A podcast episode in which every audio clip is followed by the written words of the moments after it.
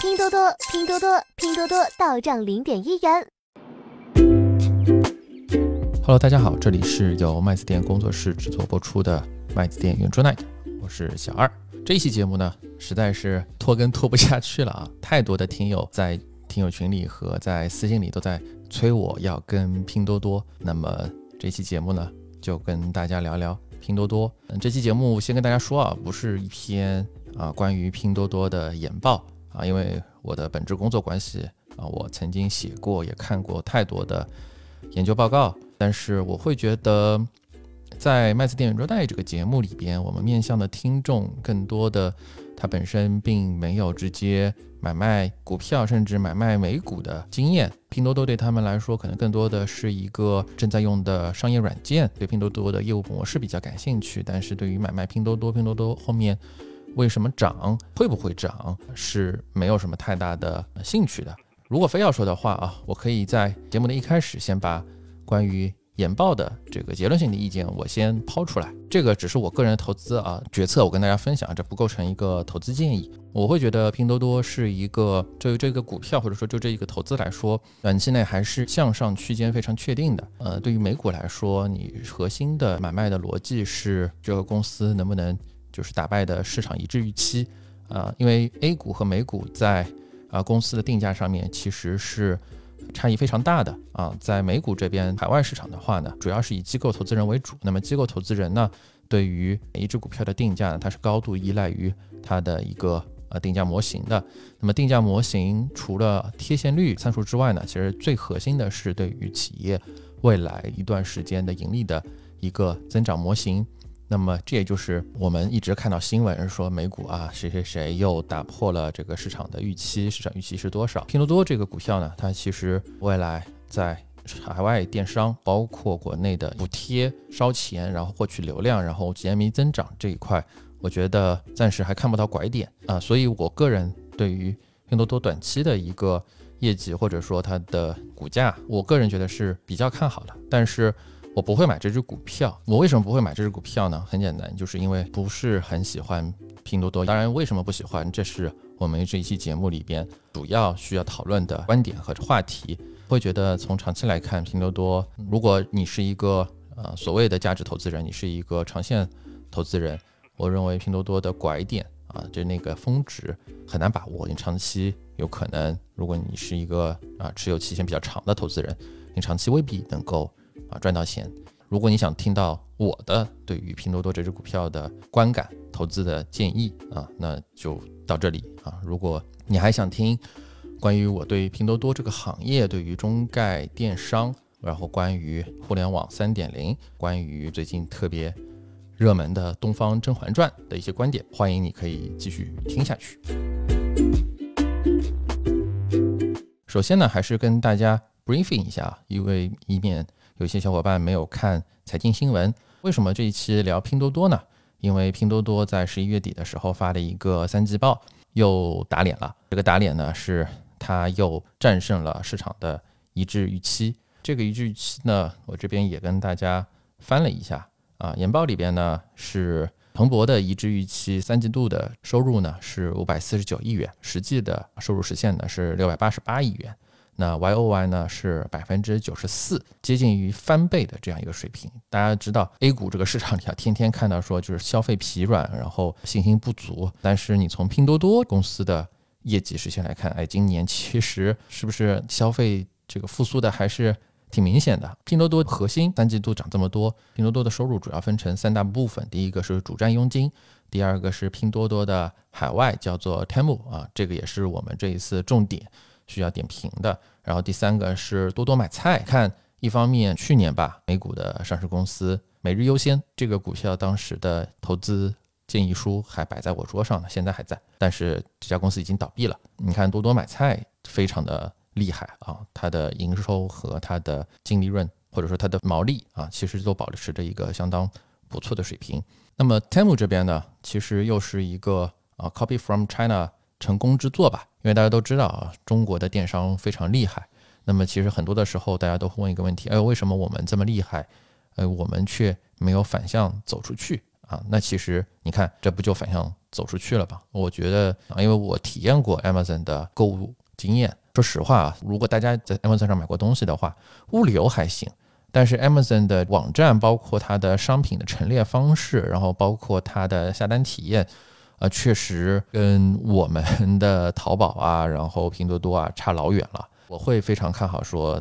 对于中概电商未来啊，肯定还是在中国以外地区肯定会形成一个降维打击。但至于说对于传统的 Amazon 这一类的老牌的，啊，海外电商是不是会造成冲击？那这个问题其实我还特地草根调研了一些，因为我身边有一些刚刚从美国或者欧洲回来、刚刚工作的同事，跟他们也做了一些访谈。他们给我的一个反馈就是，Amazon 这边其实它的 SKU 和 Temu、s h r i n 这一些它的 SKU 还是不太重叠的。我这边得到的一个反馈就是，如果这个东西你会在 Amazon 上买，大概率你不会在 Temu 或者 Shrin 上买。如果你是在 Shrin 或者 Temu 上买的这个东西呢，大概率也不会去 Amazon 买。这其实两个的货品是不重叠的。中概电商的卷劲啊，未来肯定还是极大的扩充 SKU 的品类。嗯，我觉得长期来看，Amazon 还是会有一个蛮大的压力。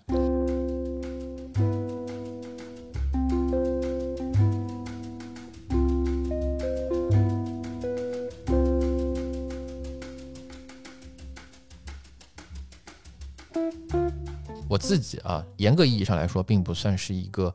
拼多多的用户，所以啊，大家在听友群里说拼多多什么的，我不瞒大家说啊，我们光拼多多这个选题会就开了两个小时。我唯一一次用拼多多是这一次 iPhone 十五出来之后，我用百亿补贴了一个新款的 iPhone 十五，这是我唯一一次用拼多多。选题会上，我也跟主创团队说，哎，我聊这个东西是不是？不太行啊，因为我都不是他的用户啊。那后来我想的是，嗯，不是用户，或许我还反而是能够站在一个更加中立的角度来看待这样一个问题。那这一期为什么拖更？很大的一个原因也是因为我们在做很多的草根调研，本来是想说把这些草根调研的录音都放上来啊，但是我发现音质啊，包括。呃，很多的人他愿意跟你分享，但是如果录音的话，他可能就不想了。这里还是我们简单的总结了一下，其实整个准备的过程中，我也问了大概有几十号人吧。那么我把目前我调研的结果呢，分成了两类。第一类是不用拼多多的人，虽然拼多多现在大红大紫啊，然后感觉呃所有人都在用拼多多。但是我不知道是不是可能是我的朋友圈的问题，我身边不用拼多多的人有很多，大大的超出了拼多多目前这个增长态势我应该有的这个预期。不用拼多多的人呢，我觉得基本上我问了他们为什么不用拼多多，主要还是集中在这两个点。第一个呢是对于拼多多的包装和物流不是很满意，因为大家都知道，现在如果你用淘宝甚至是京东买东西的话呢，基本上第一物流的效率还是非常的快，第二呢，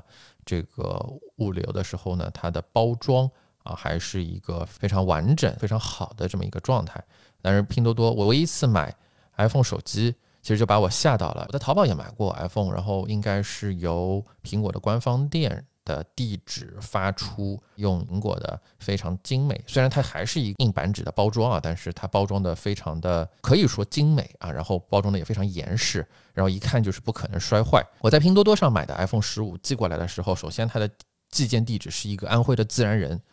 我一开始我都没想到这是一个 iPhone，因为你知道一个小小的盒子嘛，我不知道我是不是又买了什么其他的乱七八糟的东西，然后就躺在我家的门口，包装也非常的这种。你就知道那两天上海下雨，又是那种淋了雨，然后皱巴巴的，这里瘪一块，那里凹一块，就感觉好像如果里边是一个手机，我非常担心它是不是会被泡坏的那种。然后拆开来，哎，还好，里边的那个 iPhone 的那个壳儿，它外面不是有一个防水的套嘛？啊，那个还是完整的，所以里面手机应该是问题不大啊。当然，最后这个 iPhone 是能够正常使用的，而且实打实比这个。正常的，你到官方店去买的话，还是要便宜个大几百块钱第一，你百亿补贴，像这种 iPhone 你只能买一次，对吧？你剩下的就不能再买了。呃，第二个呢，就是你对于其他的东西，可能对于物流啊这种比较 care，比包装比较 care，怕损坏或者说怕买到假货的，因为包装不好的话，又是一个自然人卖给您的，嗯，有的时候如果不是 iPhone 这种一看就知道是不是真的东西，那你也呃没有办法去很好的界定。对吧？所以这种可能我觉得是一个劝退的点。第二个呢，就是对于产品质量不满意、没信心，因为大家都知道啊，拼多多的这个所谓的原罪吧，或者说拼多多最开始发家极低价，但是所谓的那些山寨货啊，是拼多多最开始的一个主要的售卖的组成部分。那么这个时候呢，就是经常会有反应啊，特别是买水果买到一些烂的水果，衣服可能买到一些质量可能不是特别好，对吧？也不能叫残次品吧。就是因为你这个价格本身，它就对于质量可能预期不太好，但也不至于说残次。但是很多的时候印象非常深刻，采访了一个一家之主，他就说我不会在拼多多上买东西，因为很多人其实现在说拼多多比较适合买一些抽纸啊，或者是一些啊，比如说平时穿的 T 恤啊这种没有牌子的，那很便宜，为什么不好呢？那他就是说他怕这个太便宜了之后里边的什么荧光剂超标啊。啊，虽然不是吃的，但是因为你平时人体要接触的啊，他对这个没有信心。所以我的总结就是，其实很多人几乎没有用拼多多，更多的还是说听说不好用啊，然后所以不用。那就我本人来说的话，不用拼多多的一个主要的问题就是，第一，呃，我平时也不太买东西，除了三 C 产品，三 C 产品我基本上。如果不是百亿补贴，真的补贴很多很多钱的话，我基本上还是会喜欢在京东上买，因为我确实认为京东的物流和京东自营的真货，也特别是买这种显卡这类的比较难以鉴别真假的这种三 C 产品，我会比较喜欢在京东的官方自营上买。其他就是像刚才我介绍的啊，我上次唯一一次买 iPhone 十五的，便宜是便宜啊，但是我觉得心里还是。呃，有点咯噔的，所以我自己啊，代表大部分的非拼多多的党来说，更多的还是说听说不好用，或者用了一两次之后我没有觉得很好用，那所以就不用。第二大类呢，就是用拼多多的用户，当然用拼多多用户也不少。我总结下来呢，分成这么几个党：第一个是多多视频党，第二个是多多种菜党，就是拼多多我们刚才说的多多买菜；第三个是百亿补贴党。第四个是其他什么乱七八糟的党啊，砍一刀党啊，什么什么党啊，啊薅羊毛党啊，等等等等。对于这一几类拼多多的用户，就是所谓的粘性用户，啊，我觉得他们都有一个共性，就是在这当中，拼多多是真的撒钱，真的便宜。这些节目的开篇，我不知道有没有办法给大家剪出来。我们在开选题会的时候，啊，立新就在跟我们介绍说，电梯里的小哥啊，每一次你都看到他在。刷视频，其实很多的时候他在刷这个多多视频，因为你在电梯里等电梯的时候刷多多视频，你不仅可以放松啊碎片时间，你还可以真的拿到钱，而且这个钱是当场就入账的啊。所以我们 一边开选题会，然后每个人都下载了一个拼多多，然后打开多多视频，然后在那边刷，哎，真的微信的账户里边真的就是几分钱几分钱几分钱的撒，这一点还是真的很厉害。第二个像多多种菜党啊，百亿补贴党就更不用说了。多多种菜党好像多拼多多是有一个种菜的游戏啊，然后你在里边去完成这个种菜的一些任务，然后他就真的给你去寄这些菜。其他的像拼一刀最搞的拼多多赖以成名的就是社交裂变。所谓的社交裂变就是你拼了一刀之后，他能够砍多少多少钱嘛？那其实最后拼多多的所有的策略最终的一个结论就是你做了一件事情，我就给你钱。这段时间，拼多多三季报出来了之后，有个段子嘛，就是说阿里看到拼多多三季报，然后连夜召开开会，研究各种打法、各种流派啊、各种 SKU、各种策略、各种营销、各种战役。散会制定了一套非常复杂的反针对拼多多的策略，然后拼多多又开了一个会啊，四季度我们继续降价补贴。散会，这虽然是一句玩笑话啊，但是你可以看到拼多多真的是。在撒钱，在烧钱，在获取，啊，用钱贴钱的方式，极致的低价的方式来获取流量，真的是一个啊无所不用其极啊。当然，呃，如果你采访拼多多用户的话呢，他会告诉你，其实他买拼多多也不完全是真的撒钱这一个原因。整体上来讲呢，我得到的一个比较集中的反馈，第一是拼多多是极致的偏向用户啊，只要用户对于产品不满意啊，拼多多基本上百分之一百啊，立刻裁定商家要负责赔。啊，而且很多的时候都是因为东西货值很低嘛，退款不退货，只要你买了一个东西，说这东西不好用，然后直接买的价格退给你，然后东西不用寄回来了。啊，这个我觉得有点像当时美国的时候啊，在商超啊，然后说你这东西不好，那就退你钱，但是东西不用送回来了。啊，这种感觉只有在国外那种世风日上的这种客户，因为大家都知道，就是传统说，如果你在一个商业。网点搞这个退款不退货啊，那基本上你这个网点第二天就得倒闭了。但是这件事情切切实实的发生在拼多多的身上，所以我觉得还是 蛮牛的。然后第二个，拼多多的用户集中的反馈呢，就是拼多多是真的便宜啊，因为大家都要过日子的嘛。所以在这样子市场的环境下面，啊，我确实家里柴米油盐需要去买，家里我真的需要去买柴米油盐的时候，penny saved is a penny gain，对吧？这个在股票、现在基金、资本市场、楼市开源真的很难的基础上，那我节流总可以吧？所以啊，我采访的一个比较共性的一个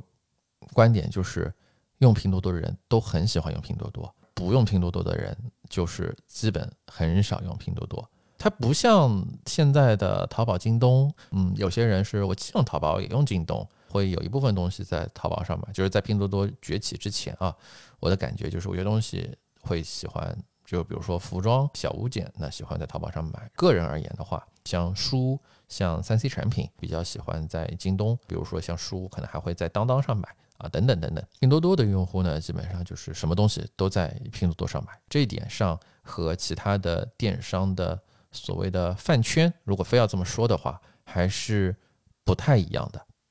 其实拼多多三季报呢，大概就是这么一个情况。既然已经开启这个话题了，我觉得不妨就把整个互联网三点零的新贵和大家都说一说。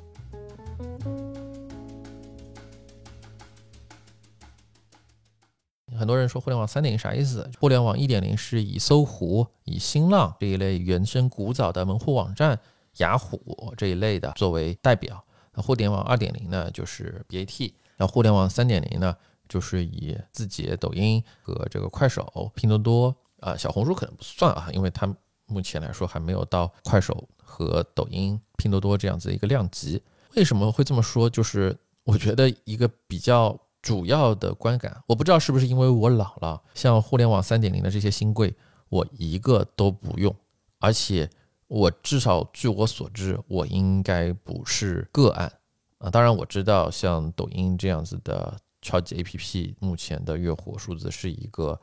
很惊人的数字，但确实我不用，也不能这么说，因为我是一个球迷，所以去年世界杯我还记得是在抖音应该是线上独家吧，而且抖音当时给的是一个 4K 的信号，非常土豪啊，所以确实在去年的时候在抖音上看了不少的世界杯。看完世界杯了之后，我又把抖音给卸载了。我实在无法爱上短视频，应该这么说。跟拼多多也是一样，它不像互联网二点零或者互联网一点零，对于我来说，它都是一个偏接触功能性的软件。无论说你购物，对吧？线上购物它确实方便，那你总得要用。然后社交啊，微信，呃，这个是每天都必须要用的。互联网三点零里边呢，它基本上不会是一个生活的必需品，至少我是。这么理解的，虽然我不用啊，我也客观的承认，就是互联网三点零的这些新贵，它在月活啊，它的用户数量这一块，现在的绝对值还是它的增速规模都是相当快的。其实这也是一个老生常谈的问题啊。互联网原本其实是一个去中心化的设计，就像现在的 Web 三点零一样，它本身达到的一目的，其实就是通过连接人与人，达到。每一个人，因为叫做 hub 中枢或者说枢纽，就就会避免产生，就或者说天然的瓦解所谓的权威中心。但是事实上呢，无论是说像美国，还是说像从 BAT 时代，美国是从这个 Big Seven，就是 FAANG 这个时代开始，啊，中心化的趋势愈发明显。我不是币圈中人啊，但是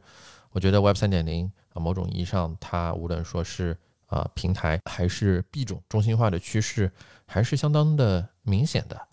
我觉得这当中反映了一个什么问题？互联网是一个非常极致的地方，每一代的流量霸主背后，特别是这新一代的流量霸主背后，是对人性的极致挖掘。这一点上，我觉得大家应该都没有疑问：极致的讨好用户，同时极致的进行变现。刷抖音，你去拼多多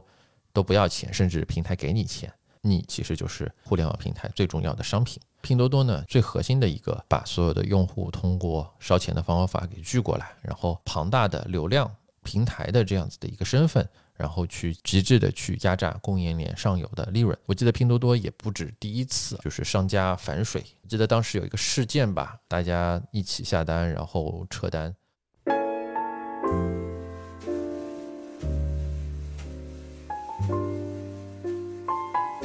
拼多多和字节现在啊，虽然都已经是贵为千亿市值的公司了啊，但是它的主营业务其实都有原罪啊，因为我们都知道啊，拼多多它明显已经超出了一个正常价格的范围，它就是一个负利润，它背后其实是极致的压榨，这就是所谓的。一将功成万骨枯，我一直不太感冒 PDD 所谓的一个 C2M 的所谓的商业模式啊，就是说跳过了经销商，我缩短了供应链，然后我就更加节约成本。我觉得现在在整个社会运行的效率相当高效的情况下，所谓的经销商本质上来讲，它肯定还是解决了整个供应链中的某一些。问题，它有一些行业，比如说医疗行业，它为什么会有经销商？那么它本身这个医疗行业里面，它两票制，对吧？它需要解决一些营销费用的一个出口问题。再说的大白话一点啊，你给医生的那些返佣、那些灰色收入，那你不可能药厂或者是器材厂直接下场给，对吧？那你这些全部都要转嫁到啊经销商的名下，然后由经销商来把这一部分的费用给消化掉，这样子药厂或者是器械厂。它就比较清白嘛，这个当然是一个比较特殊，大家可能众所周知的一个案例。这里其实为什么举这个例子呢？就是说拼多多的供应链，所谓的 C to M，现在基本上但凡有条件 C to M 的这个零售商都 C to M 了。但是拼多多为什么还能比别人便宜？最最实质的，其实它还是就是压价，别人压得更狠。要在拼多多上卖货，就是你要比别人卖的更便宜。特别是在听友群里边啊，我觉得这个用户分成了。两派，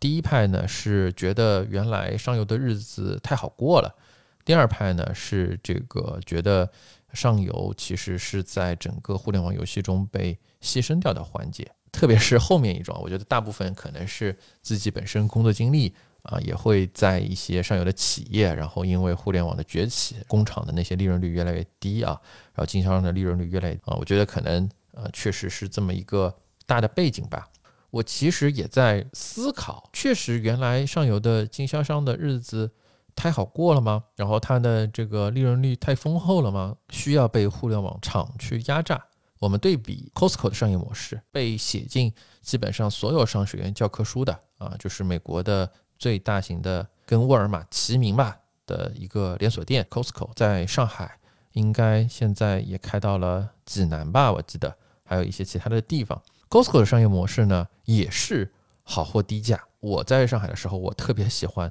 逛 Costco 啊，Costco 的东西确实又便宜又好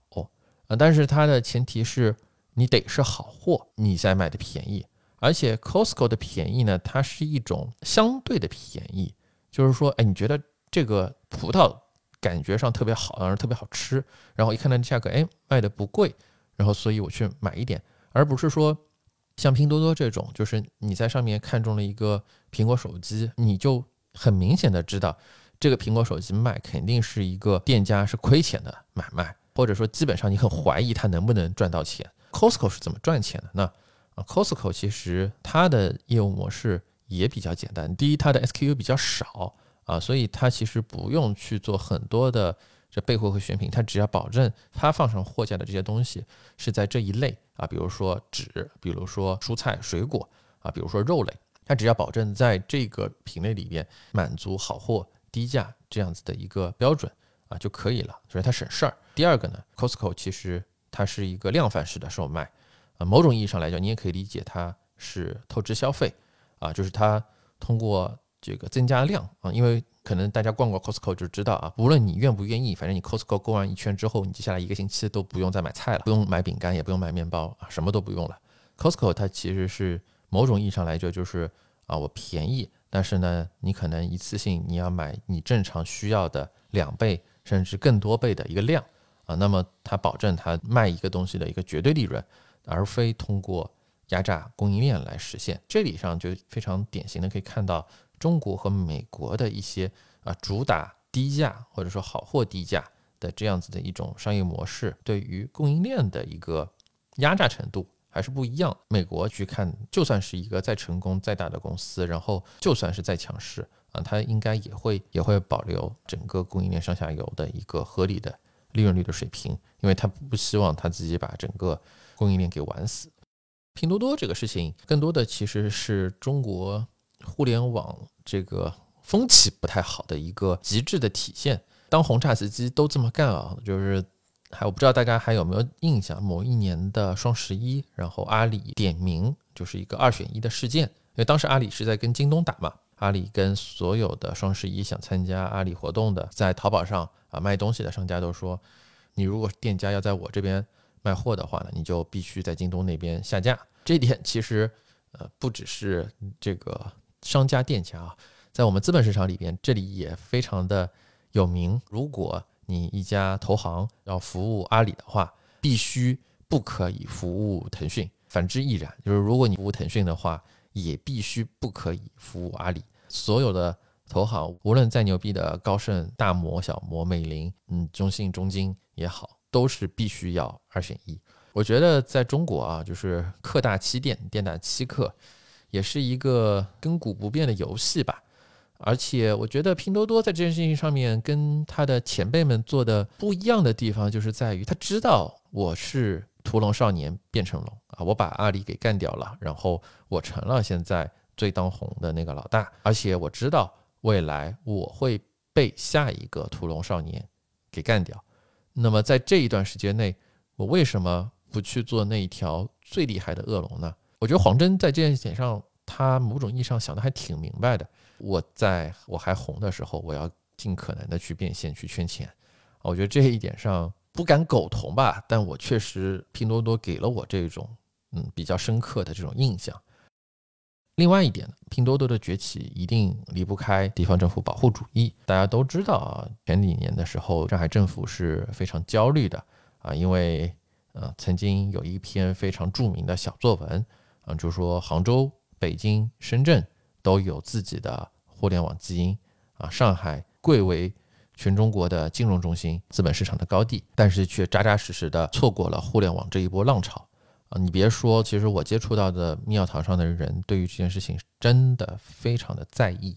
啊！所以拼多多的崛起，某种意义上来说，确实也是拼多多和上海是一个互相解决对方救命稻草的这个问题。现在拼多多崛起了，那没有人再说上海没有互联网头部企业了。一直大家开玩笑说啊，拼多多如果是一家啊浙江的公司，或者是一家内陆地区的公司，他要敢这么明目张胆的卖假货，他都不可能有市值超越阿里的一天。小宝给抓起来了，给关停了。其实，在中国很多的时候，就像阿里当时野蛮生长的一样，嗯，有的时候它确实逃不开天时地利。人和这些东西，拼多多的成功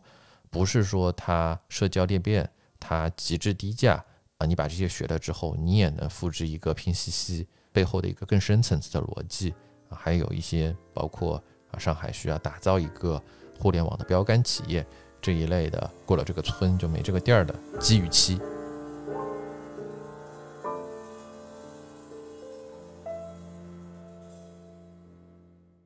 呃，说完拼多多啊，简单说一下字节。字节不是我们这一期节目的主题，所以我们就捡一个点说一说字节的原罪，把大家的时间都消磨在小姐姐跳舞这个问题上面。我印象比较深刻啊，就是字节在海外被 ban，就是前段时间美国不是这个两院在。审议除了中美对抗啊这一些啊这个所谓的软制裁啊，我印象里特别深的，我刷到过一个新闻，我印象里是在法庭外面吧，还是举了块牌子，那个牌子上写的叫做 “Stop making our people foolish”，啊，就是就老外就会很对 TikTok 这个东西非常的不满啊，就觉得让大家变傻啊，因为海外的年轻人特别喜欢刷短视频，这个跟我们现在中国的年轻人是一样的啊，然后刷着刷着感觉大家都不务正业啊，每天都是莺歌燕舞啊，就会觉得整个社会啊智力低下的那种感觉。嗯，我觉得自己某种程度上，我确实有这种感觉。所以，无论说他们在商业上有多么成功，无论说张一鸣是一个多么在当代来看多么有借鉴意义的这个创业者啊，但是，嗯，自己这个业务本质上来讲，啊，也是有原罪的。多说一嘴，其实，啊，当年蚂蚁六八八上市的时候，啊，六八八跟大家解释一下，就是科创板的那个前三位代码，人么蚂蚁不是。二零一九年的时候啊，就差一天就登陆科创板了嘛，啊，被最后一天被紧急叫停。其实这个也是一个划时代的一个事件吧。蚂蚁在当时上市之前啊，某种意义上来说，也是啊一个披着金融科技外衣的销金公司，而且它的这个销金公司根本就不受到监管啊，它基本上就赚进了市场的。每一分钱，第一，我始终觉得消费金融这个东西给到穷人，给到一个普通人，给到这么高的利率啊，然后让他提前透支消费，嗯，我觉得虽然你合法啊，但是本质上来讲，这确实是有一点啊吸血的问题。基本上厂哥厂妹啊，为了买一个 iPhone，他可能实际的付出成本，我们买一个正常的 iPhone 十五，可能拼多多上啊，我就。百亿补贴，我五千块，甚至五千不到，四千多块，我就能买到了一个入门级的。因为厂哥厂妹可能一开始只能付个一两千、两三千块，他要借消费贷，然后消费贷的利率呢，现在规定是百分之十八到百分之二十四啊。我们姑且认为你是百分之十八，但是你可能需要分期很多期，十二期来还。那实际上你真正在全生命周期，你去买这个 iPhone 的成本。啊，所要支出的绝对金额的总和，可能大概也是在七千甚至更高的水平啊。一个可能四五千、五六千的东西，如果是六千，我这你可能都要九千块钱。如果你全额都是贷款的话，厂哥厂妹就不太挣钱，他的工资就低，变相的让他用更贵的东西来买，提前去消费去支取啊，这本身就是一个吸血的原罪啊。我我倒不是说站在一个道义的高点啊，但是我觉得蚂蚁在当时。呃，如果极致的去追求这个东西，即使它最后上市了啊，我觉得也是会出问题的。所以我觉得从我个人的观感上来讲，我觉得蚂蚁在当时被叫停，然后加上后面被整改，我其实是啊支持的，因为这个业务本质上来讲，它已经跑偏了太多。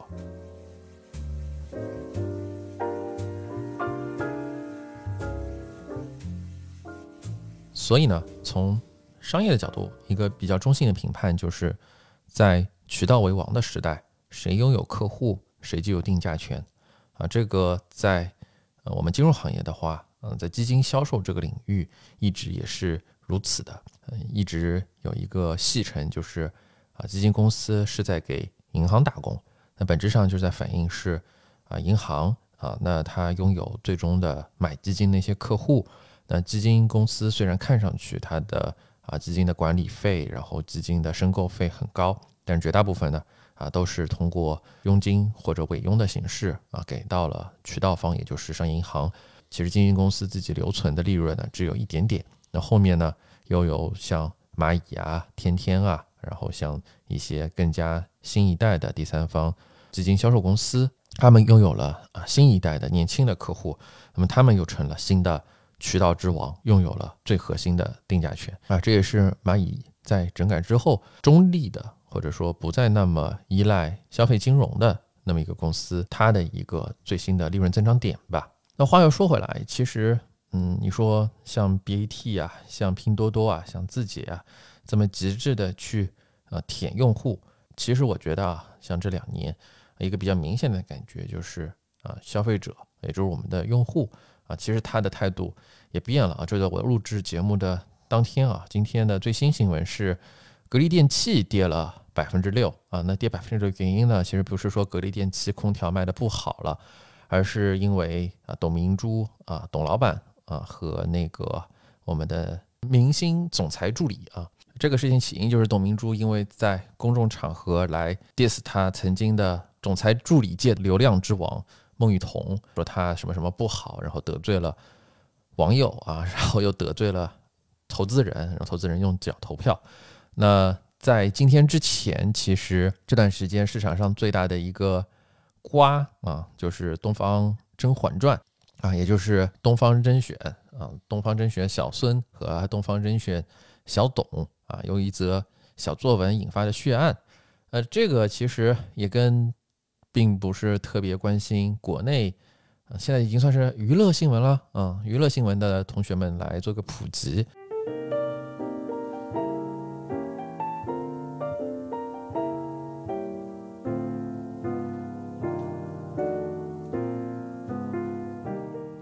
开始啊，十二月十号的时候，董宇辉在直播间念出了一段文案，赢得了网友的广泛赞誉。当时呢，有网友说这段文案创作者是谁？然后呢，东方甄选的账号，他的这个小编回复说呢，这是团队协作的成果。啊，听起来似乎没有问题，对吧？啊，但是这却引起了一些粉丝的不满。为什么呢？因为他们认为呢，这似乎与之前俞敏洪。和东方甄选所说董宇辉是小作文的创作者相矛盾。那这一回复呢，其实就是被粉丝视为对董宇辉的不公和背叛啊。我其实不太能理解。但凡稍微有一点在这个媒体圈，或者说在一些互联网公司或者金融公司工作的经验，其实就知道。因为你这个核心的主播或者是核心的流量方，就像我现在做的，比如说是一个项目的项目负责人，我每天要处理的事情其实是非常多的，我不可能大大小小的事情都是事必躬亲。那像最后其实算是破案了吧？东方甄选的 CEO 出来说，像这一类的文章呢，有一些呢是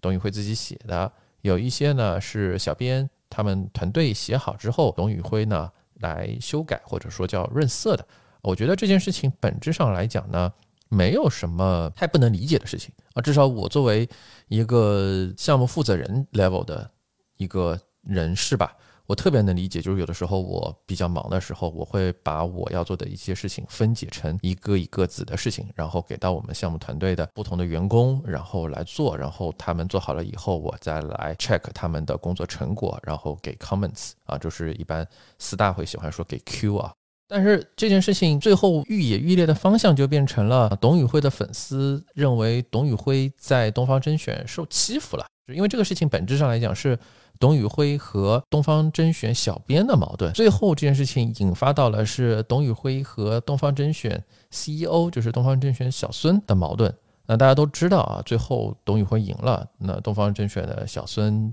就是 CEO 被免职了，然后董宇辉现在最新的角色应该是一个叫做常务副总裁。那懂的都懂啊，因为现在董事长变成了俞敏洪自己啊，那就是说基本上董宇辉已经可以在这个公司为所欲为了。这件事情本质上来讲呢，无论是我，其实我两方都挺能理解的，包括东方甄选原来的 CEO 或者说俞敏洪在这件事情上面的所作所为。就这两天，其实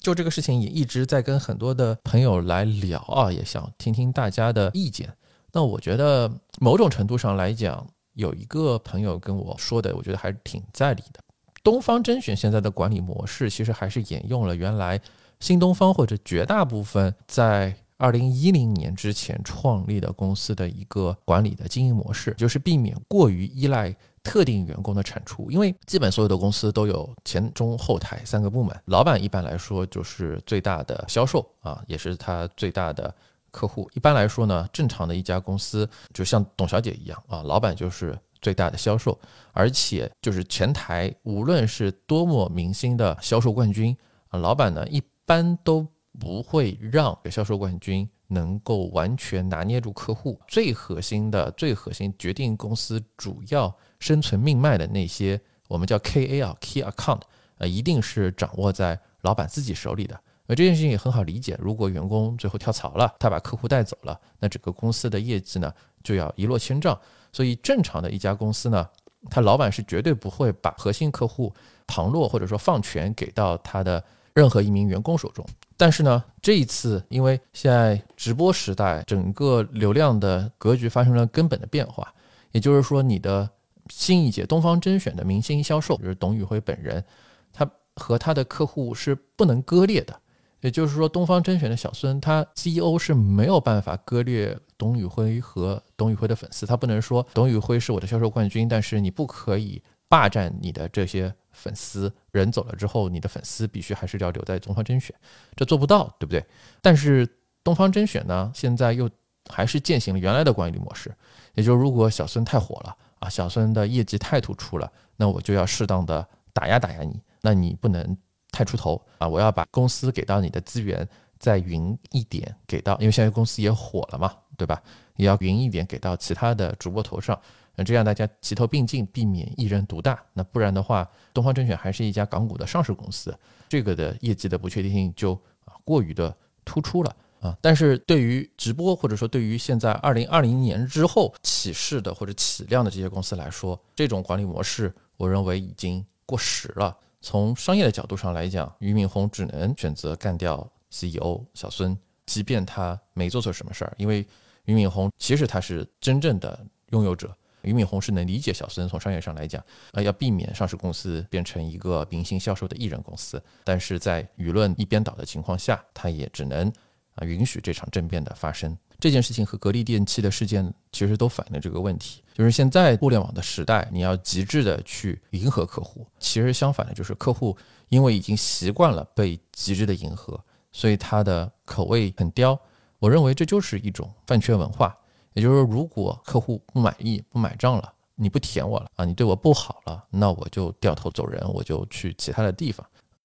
我觉得其实这个事情对我的触动还是蛮大的，因为在做麦子店这个节目之前，很多人其实劝过我放弃。其中很重要的一个原因是，大家都会说，现在互联网的舆论场已经不是像我们这种所谓的主打理中客，或者说以公知这个这个词，现在都已经是一个负面词汇了。它已经不是这一类文章、节目或者媒体的天下了。只要有爆点。黑红也是红，你只要能够出圈，你能出位，不管你用什么样的方式，只要粉丝喜欢你啊！我记得前一段时间有一个非常火爆的小作文，我也转到我们主创群里了，就是说现在真正流行的卖基金，不是像我们这样说啊，基金怎么好，我带着你赚钱，而是就是在抖音直播间里面，每天都打开自己屏幕啊，赚钱的时候笑嘻嘻，亏钱的时候 MMP。而现在确实像这一类的跟投资者深度共情，但是他却完全说不出投资的逻辑，或者说投资的理念，或者说我认为他投资其实就是在一场作秀。这种情况下，你其实也就是看一个过瘾，但这种其实现在反而能够引起大家的注意或者引起流量，它可能现在反而是一个更加草根或者更加接地气的能够卖得动基金的媒体或者公号。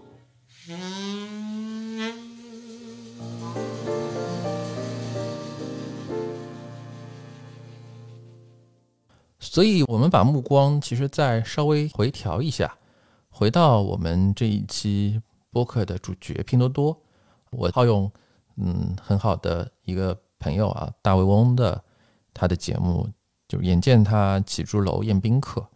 呃，因为其实拼多多是一个蛮有代表性的中国互联网的上市公司，尤其是美股的上市公司。怎么说呢？那这类的公司呢？因为它上市了之后呢，它的管理层实际上啊，就是跟资本市场来直接的打工啊，然后它主要的工作其实就是短期内做一些市值管理，所以绝大部分的，特别是美股的互联网的上市公司啊，头号的 KPI 呢都是增速，尤其是一些零售类的，那么他们的 KPI 都是 GMV 啊，GMV 就是 Gross Merchant Value，就是毛销售收入。本质上来说呢，为什么会形成这样子的一个逻辑？那其实像刚才节目一开始的时候，我也在提到，海外机构投资人为主，所以它是如何来给你的股价来做定价啊？它更多的时候是要去做它的盈利模型，然后最后倒推出一个公司的股价的一个核心的价值或者说价格区间。你这个时候的增长，那就直接和你的估值倍数啊实际上是挂钩的。所以其实。海外的，就是特别是美股上市的公司，它的 IR 部门或者说他的 CFO 都特别注重跟市场交流，说我的 guidance，我明年的业绩大概能做到一个什么样的水平，然后来维持公司的股价。那在这基础上，对于公司来说，更大的一个压力或者说更大一个动力，就是我还要再打败我自己，就是所谓的 beat the market，就是我打败自己未来或者说在资本市场树立的一个。benchmark，我给你是资本市场说，我明年能够赚一个亿，然后我赚了一点五亿，我甚至赚两个亿，那这样呢，就是市场说，哎，你这个公司有点意思啊，有点厉害，然后我能给你更高的估值。那本质上来讲，就在说这么一个东西。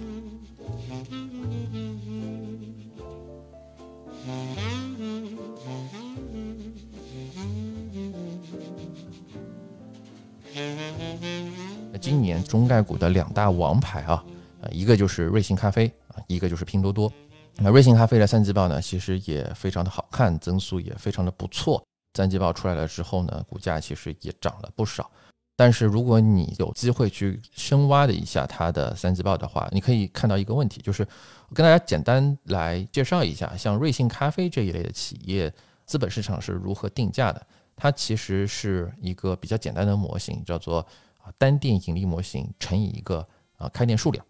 什么意思呢？就是说，哦，我的收入其实就可以理解为我每一家店的收入乘以我店的数量，所以这件事情就变成了两个部分。第一个部分是在整体上来讲，我的每一家店是不是能够更赚钱？这里比如说我的运营效率提升了，我招的人可以更少了。或者说我的成本降低了，我的进的咖啡豆更便宜了，或者说我每一年度每一个季度换菜单，我把咖啡卖出更贵的价格，这些都是可以提升我单店盈利模型的或者单店利润率的一种形式。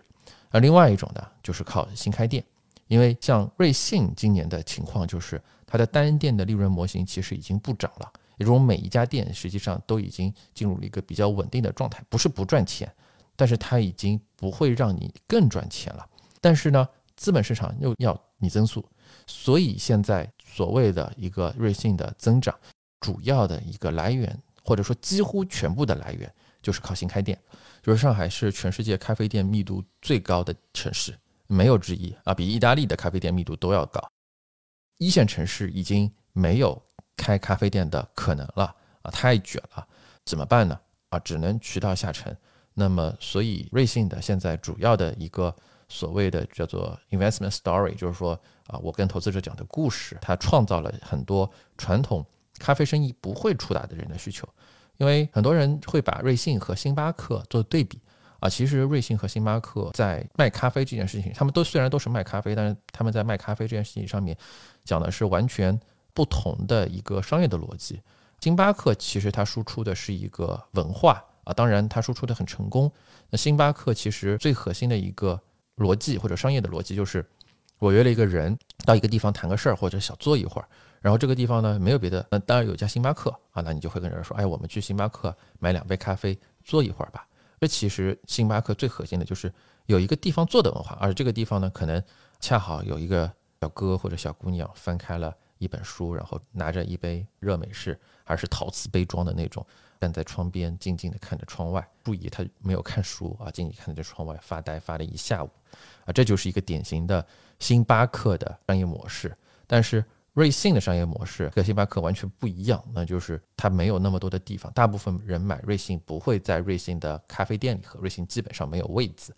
啊。大部分人买瑞幸是带走或者回到自己的办公室，回到回到自己的家里，或者甚至是在路上喝。但是呢，瑞幸通过高额的补贴。真的让很多原来不喝咖啡的人开始喝咖啡了，所以其实我们说啊，这叫做 educate market，就各种其实是烧钱来补贴用户啊，然后来创造这个需求。如果没有这些钱烧下去的话，那么瑞幸原来一块钱甚至十块钱的买两杯咖啡，那些人是不会开始喝咖啡啊。开始喝咖啡的时候，就是哎，这个咖啡可能。呃，确实，我平时是喝茶的，甚至我喝是喝水的。那咖啡很便宜，然后哎，咖啡的味道也不错，还能提神。那我就开始慢慢慢慢的养成喝咖啡的习惯，然后再开始变成瑞幸的主要的客户。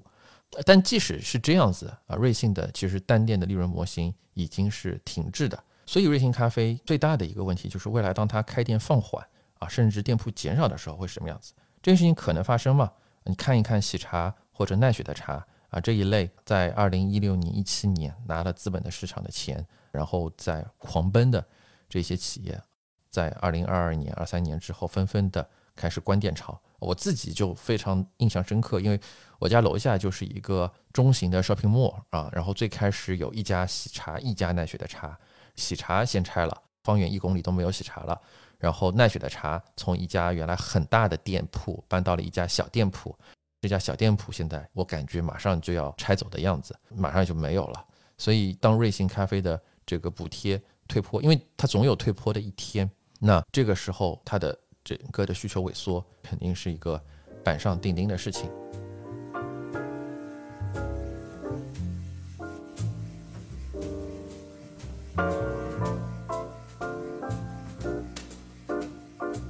这里再和大家说一个可能有点暴露年龄的一家上市公司，也是美股的，叫唯品会。不知道大家有买过唯品会这只股票啊？嗯，因为我还在混迹雪球的时候，唯品会是这个雪球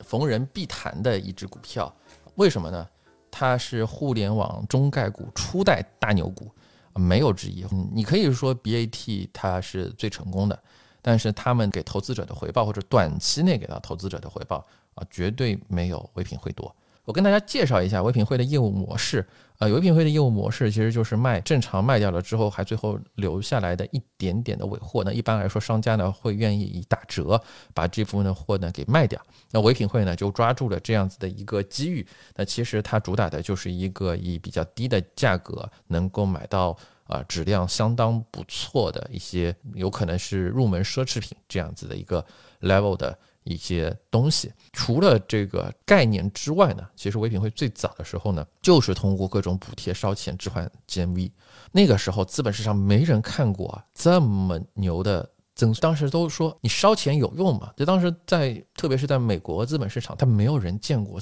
这种烧钱方法的。但是每一次烧完钱之后，唯品会都拿出了一个非常非常漂亮的业绩。我今年的 GMV，我的用户，我的这个月活，我又增长了多少啊？所以资本市场就不断的被打脸。然后唯品会，我记得从最低点到最高点吧，应该涨了有五十多倍。我可以跟大家说，唯品会也是我在古早年间。嗯，买卖美股的时候为数不多赚到嗯还不错收益的一只股票。那你看唯品会现在如何了？录这期节目的之前啊，我又很久很久其实都没有。看唯品会了，这家公司我一度以为都已经接近退市了。但是你看，其实我在录这期节目之前，我还特地打开万德又看了一下唯品会，它就是比较典型的，就是一波烧钱烧到了顶峰之后，补贴退坡，叠加上一些其他的经营的一些正常的。嗯，刺激消退之后的一些下滑，股价走了一个巨大的倒 V 型。现在呢，也不能说完全的不好。我其实觉得这两年的唯品会可能还是一个中规中矩的公司。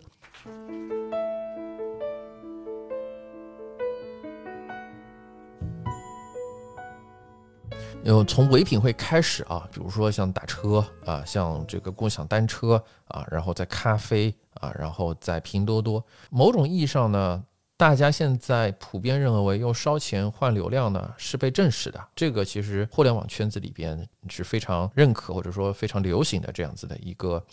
嗯说法。从金融角度上来讲呢，我会把这个和我们在宏观经济里的债务泡沫有点类似。我不知道大家有没有读过我推荐的达里奥的那本《Principle》。那么其实这里边有提到也说到，就是初期烧钱的时候呢。用来烧钱，就是获客的那些引流成本啊，你比如说给到用户的补贴，给到广告商，你要去给自己代言嘛，你要去买各种的广告，那这些钱呢，其实是少于你拿到这个用户之后，这个用户在他的一个完整的 life cycle 里边，能够给到，比如说以唯品会为例子，它能给到唯品会贡献的利润我们把这个词呢叫做 ARPU 啊，Average Revenue Per User，ARPU。初期烧钱的时候呢，其实是划算的。那么，这我们说瑞幸也是一样。为什么说啊陆正要走了之后，其实瑞幸没有立刻的倒掉？虽然陆瑞幸已经被坐实是财务造假，但是某种意义上来说，确实一开始烧钱换流量，它是划算的。用我刚才的话说，就是 educate the market，用钱来教育这个市场，来创造需求，让人们养成一个喝咖啡的习惯。但是呢，拐点终将来临。什么意思呢？它的烧钱和 up 的这个差，其实是一个不断动态的。那比如说，正常情况下，你同样一类的客户肯定是获客比较便宜，因为中国人口基数大，十四亿人。那你随随便便做一些事情，你可能就有像我们麦子店，像我这样，呃，每周我还有本职工作，然后每周录一期。那我们现在也有八千多个粉丝啊，当然像头部的就几十万个粉丝。当你越来越大，如果你还需要去获客的话，那这个时候呢，你的获客的成本会有一个非常陡的曲线的上升。那这个时候，比如说我跟一些三销公司啊，就是卖基金的一些第三方的平台去交流的时候，他们就会提到说，如果现在再需要再想引流一个客户啊到他的那个基金的平台上买基金啊，那么他要付出的成本是一个天文数字，也很有可能这一个客户。在他这儿买基金，一辈子给他创造的收入都不一定能够覆盖这一部分的成本，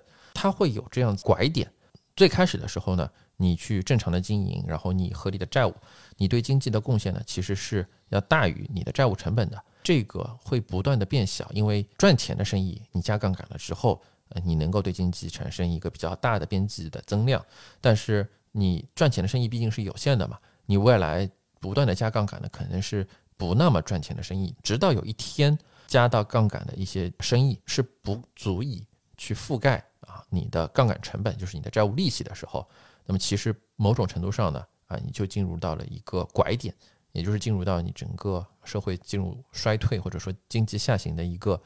起点，就是进入一个 bubble crush 的倒计时。但是呢，在这个拐点的时刻，没有人能够感知到这个问题，看到的呢？只有经济增长，经济确实在增长，但是呢，边际效用已经是负的了。所以，为什么大家都说啊，泡沫是是不可避免的？本质的原因就是因为泡沫它本身在初期的时候是有益的，但是它在后期的时候是有毒的。但是没有人能够，世界上没有任何一个经济学家可以如此完美的预测泡沫从有益到有毒，它的那个拐点在哪里。对于政策决定者，对于庙堂，对于政府来说，这件事情都是就像我们预测宏观经济一样。如果你预测对了啊，你预测宏观走向，你预测大盘，如果你预测对了之后，你今年可以不费吹灰之力的能够享受一个非常多的基础的回报。但是这件事情看上去很美，但是几乎不可能完成。呃，同样的道理呢，我们还是回到商业社会。那么在烧钱的后期呢，增量还是会有。就像你去。再去开店，你还是会有增量，但是呢，你为此付出的这一些流量的费用呢，在你这个生命周期里边已经赚不回来了。但是在这个拐点，你可能选择不烧钱吗？啊，不可能的。所以回到瑞幸咖啡这个例子，那最开始的时候呢，瑞幸咖啡的补贴引起了巨大的争议，然后大家都觉得中国是一个。不喝咖啡的国家，中国传统大部分的人是喝茶的，只有像上海这种非常洋气、非常小资的城市，才有一帮都市白领喝咖啡。但这些人已经是被星巴克牢牢占据了，你凭什么瑞幸咖啡能够有机会成功呢？通过所谓的 educated market，那确实看上去被证实了，这些人让中国人爱上了喝咖啡。但是呢？我自己啊，始终还是觉得有疑问，所以这一类的公司，当然我现在已经很久不买个股了，因为各种各样的原因。但确实这一类的公司，我是要打一个大大的问号，或者说我确实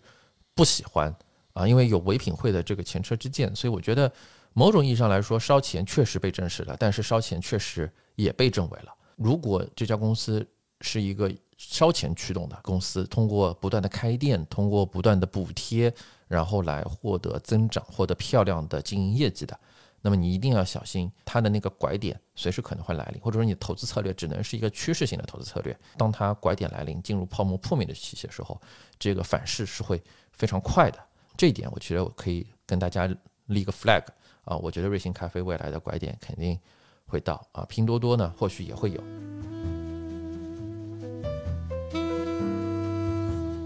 我们最后简单的。从商业上来说，callback 啊，拼多多的两大核心问题，第一个就是当拼多多补贴退坡之后啊，会是怎么样？因为补贴退坡肯定就像我们刚才分析了那么多一样，它只是一个时间问题。那么类比我们刚才提到的瑞幸咖啡，我们类比提到了已经走过一轮周期的唯品会，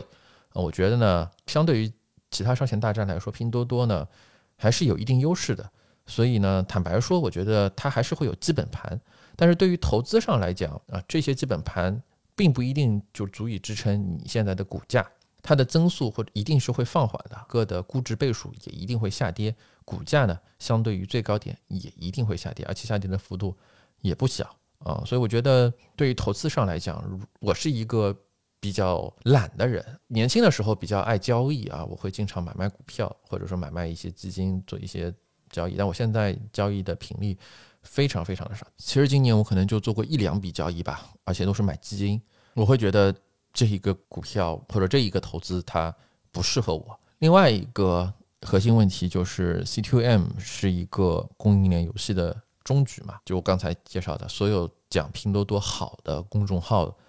如果但凡它有留言功能啊，一定下面就会有拼多多商家的谩骂和诋毁。啊，说拼多多是一个吃人不吐骨头的公司。拼多多的成功是建立在一将功成万骨枯，建立在无数商家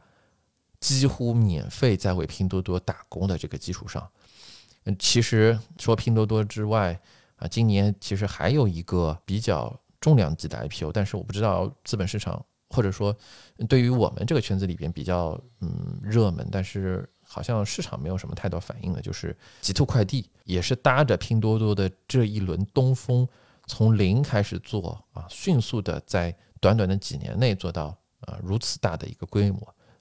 它本质上来说也是配合拼多多的低价策略啊，采用了一个极低的配送费用。我现在记顺丰同城，我记得也是一个特别便宜的。价格我具体多少都不记得了，这个可能也是快递行业的一个搅局者吧。就是像这一类的，明显你看上去不应该出现的价格，就这一个价格出来了之后，呃，感觉整个供应链都没法玩了啊。除了拼多多还能赚钱之外，其他的整个无论说生产这个商品的厂家还是其他的人，可能都没有了。单纯的跑量，对于工厂来说，它的逻辑是。因为我需要这一个拼多多的单，那我可以维持工厂的正常的运转。如果我工厂没有拼多多的这些量了之后，那么我这些员工的工资我可能还是要付的，然后我流水线我可能都不一定能停得下来，所以我可能是亏钱的。有了拼多多这些订单之后呢，我起码是不盈不亏，但这绝对不是一个合理的、正常的一个商业现象。正常的一个商业现象是开工十小时，你可能赚单位的钱；你开工二十小时。你应该能赚两单位甚至两点五单位的钱啊，这才是一个正常的商业的模式啊，所以我觉得拼多多最后的关于这一点的走向，确实还是很难说。大胆猜测一个可能性就是，其实刚才提到的地方保护主义啊，当它受到了一些干预啊，更高级别的干预了之后，拼多多失去了这些政策上或者。政府上的一些利好啊，那么它可能会像前两年蚂蚁啊，前两年阿里呀，前两年腾讯被要求整改那样啊，我觉得这个可能是 CQM 的一个可能的结局。拼多多大的 bonus 或者说比较大的正向，就是中国在线零售的全球化浪潮嘛，这个就是我们刚才最开始的时候来介绍的这个话题。这些问题在商业上来说都是同时在发生的，啊，我觉得之前再一次提到，就是我们中国市场的在线零售其实已经极度内卷，其实很多行业都已经极度内卷了，但是海外市场根本就不那么卷。那么我们现在出海去卷别人，卷到不少的羊毛回来。大家都知道，中国和美国，美国的这个在线零售市场其实比中国还要大。那在这样子的一个情况下，如果简单的比如说，你出海把美国的 Amazon 给打败了，然后你变成美国最大的在线零售商了，那其实你在中国怎么样都无所谓。未来的相当一段时间内，还是会因为这些企业都是民营背景的嘛，它也不存在一些啊政府之间这个国企关系的问题啊。我觉得肯定，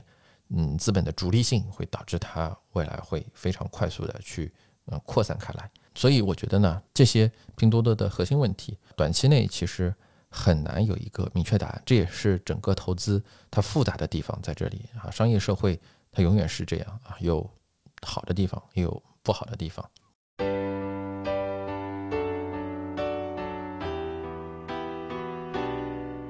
行，今天也跟大家絮絮叨叨了那么久啊，因为我不是互联网圈人啊，我是站在一个资本市场角度来看一家互联网现在最火的公司。不知道大家如果是互联网的小伙伴，那么你们是如何来看待拼多多的？或者你不是一个互联网人，你只是一个吃瓜群众，或者是一个拼多多的忠实用户，也欢迎你来我们。小宇宙的评论区，或者是喜马拉雅的评论区、听友群，或者加我的微信麦子店小二来私信我留言，分享一下你对于拼多多、你对于我们这一期的一些反馈。那今天的节目先录到这里了，谢谢大家，拜拜。无心过问你的心里我的问，厌倦我的亏欠，代替你所爱的人。这个时候，我心如花一样飘落下来，顿时我的视线失去了色彩。知道你也一样不善于表白，想想你的相爱，编织的谎言懈怠。甜美尽头，今夜落花一样飘落下来。从此，我的生命变成了尘埃。寂寞的人，总是习惯寂寞的安稳。至少，我们之间曾经交叉